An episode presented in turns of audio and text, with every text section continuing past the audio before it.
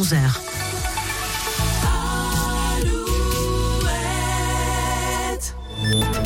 Alouette, les infos. Nous retrouvons Corentin Mathias pour les infos. Bonjour Corentin. Bonjour à tous. Le pouvoir d'achat est le sujet prioritaire pour vous. Selon un sondage du Parisien, vous êtes 54% à classer ce thème comme étant le plus important, juste devant la santé et l'immigration. Toujours selon ce sondage, si vous aviez à 100 euros à dépenser, c'est dans le domaine de la santé que vous choisissez de les mettre. Ce grave accident de bus cette nuit en Côte d'Or, une adolescente de 15 ans est décédée, 12 personnes ont été blessées. Sur l'autoroute, le véhicule s'est couché pour une raison encore indéterminée. Le bus transportait des enfants pour un séjour en colonie de vacances au ski. Dans le Finistère, les corps de deux dauphins ont été retrouvés sur une plage à Plonévé-Porzé hier matin. Une autopsie doit être réalisée dans les prochains jours. Plusieurs oiseaux marins ont également été retrouvés sans vie. On assiste d'ailleurs ces derniers jours à une forte concentration d'oiseaux morts sur les plages du littoral atlantique, des guillemots très souvent.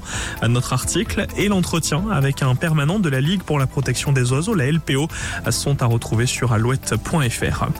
Dans la Sarthe, une enquête a été ouverte trois jours après la défenestration de trois élus effrayés par des pétards lancés lors d'un conseil municipal au sud-est du Mans à Châles.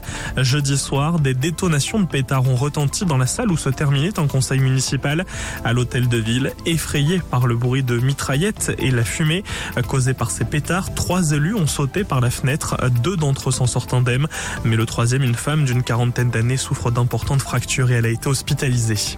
Vos sorties ce dimanche, plusieurs salons du vin et de la gastronomie en Charente, à la salle des sports de Saint-Saturnin, au parc des expositions de Quimper, dans le Maine-et-Loire, la Foire Expo de Barade, à plusieurs salons de l'habitat, dont celui de Rosé, à la salle de la Trocardière et dont Alouette est partenaire.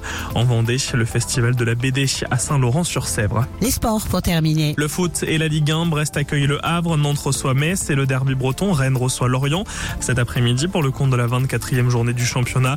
En basket, la Betclic Elite. Hier soir, Le Mans s'est incliné pour le compte de la 24e journée. La journée se poursuit cet après-midi. Cholet reçoit Limoges, Blois accueille Paris. Merci, on vous retrouve dans une heure.